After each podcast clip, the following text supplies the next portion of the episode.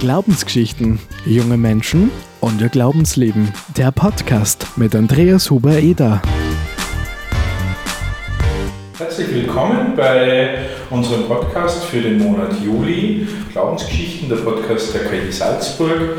Ich habe heute wieder einen tollen Gast da, der sich gleich selber vorstellen wird. Der Glaubensgeschichten Fragebogen.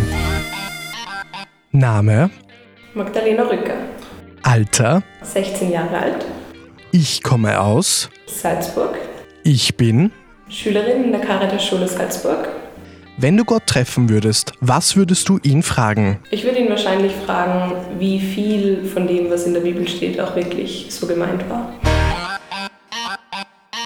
Ja, Magdalena, du bist ja unter den besten Teilnehmerinnen der österreichweiten Theo-Olympiade, die dieses Jahr stattgefunden hat. Und jetzt, ich bin schon ganz gespannt, kannst du uns kurz was erzählen? Was ist denn das, die Theo-Olympiade? Genau, also die Theo-Olympiade hat dieses Jahr zum ersten Mal stattgefunden. Das ist eben ein österreichweiter Essay-Wettbewerb, wo man eben zum Thema dieses Jahr, dieses Jahr was Glaube und Vernunft, Geschwister oder Widersacher, ähm, ein Essay schreiben konnte und das dann einschicken konnte. Das ist, ist dann von einer Jury bewertet worden und genau, da habe ich mitgemacht. Cool, und wie, wie, wie kommt man jetzt auf die Idee, da mitzumachen? Ähm, man kommt auf die Idee, wenn man eines sonnigen, ich glaube eh Julitag war es, ähm, ein Mail von seinem Religionslehrer bekommt, wo dabei steht, ja, das wäre doch was für dich.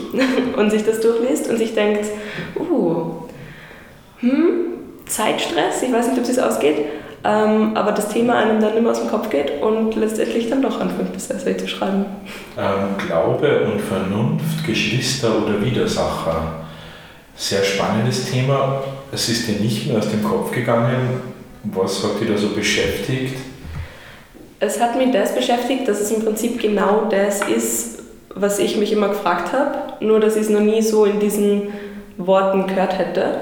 Ähm, also ich finde, Glaube ist was, was man irgendwie, also es ist einfach ein Thema, das mich in letzter Zeit viel beschäftigt hat, weil ich viel in der Kirche sehe, was nicht so ist, wie ich meinen Glauben definieren würde und auch nicht so, ähm, dass ich mich gerne in Verbindung damit setzen würde. Wenn man dann die Vernunft einschaltet, finde ich, ist es oft schwierig, dann zu 100% sagen zu können, ja, ich bin Christin ähm, und damit im Prinzip hinter allem, was im Namen der Kirche passiert, steht. Und das tue ich nicht. Und deswegen ist es, finde ich, immer so ein, ein bisschen ein Widerspruch gewesen, Glaube und Vernunft so im gleichen Satz zu verwenden. Aber andererseits finde ich, ist es auch wirklich die Basis dafür, dass Glaube funktionieren kann. Du hast gesagt, dass es Dinge gibt, ähm, mit denen du da vielleicht eher schwer tust oder hinter denen du nicht so einfach stehen kannst, was du auch vielleicht nicht unterschreiben kannst jetzt.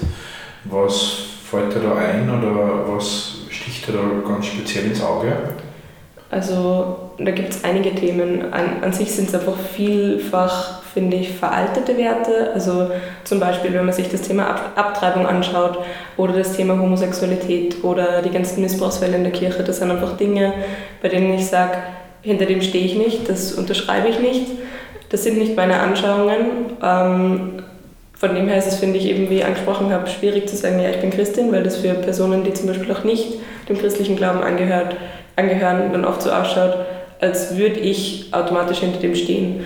Und mir ist immer wichtig, dass man weiß, ja, ich bin ein gläubiger Mensch, aber mein Verstand und meine Vernunft gehören mir und ich entscheide trotzdem selber, was ich glaube. Und keine Ahnung, schluckt nicht im Prinzip alles runter, was mir die Kirche sozusagen zum Essen gibt.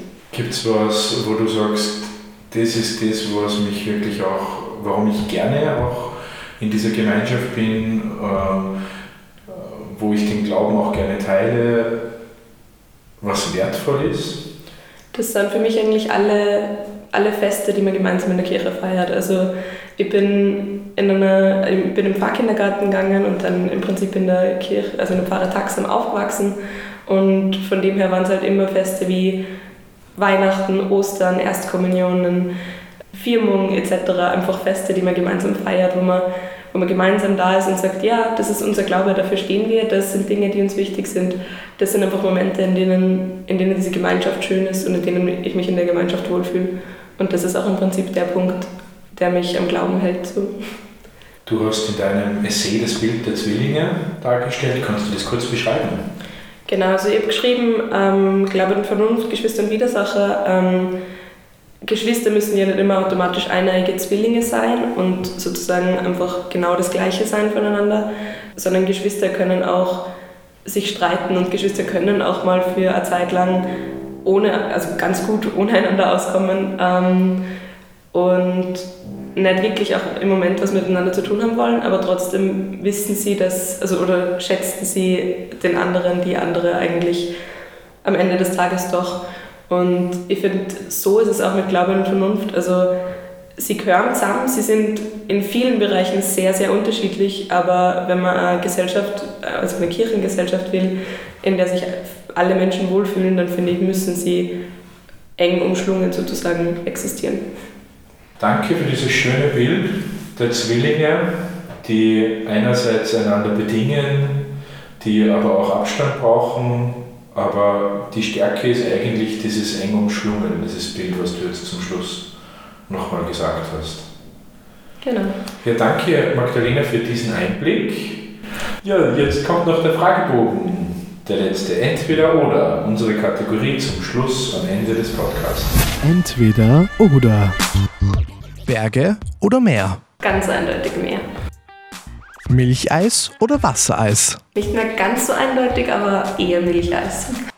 Einzelkind oder Geschwister? Geschwister. Alleine oder gemeinsam reisen? Kommt drauf an, wohin, aber eher gemeinsam. Danke, liebe Zuhörerinnen und Zuhörer, vielen Dank, dass ihr zugehört habt. Wir wünschen euch jetzt einen schönen Sommer und wir freuen uns schon, wenn ihr wieder zuhört bei unserem nächsten Podcast im August. Ciao. Glaubensgeschichten, junge Menschen und ihr Glaubensleben. Ein Projekt der katholischen Jugend Salzburg.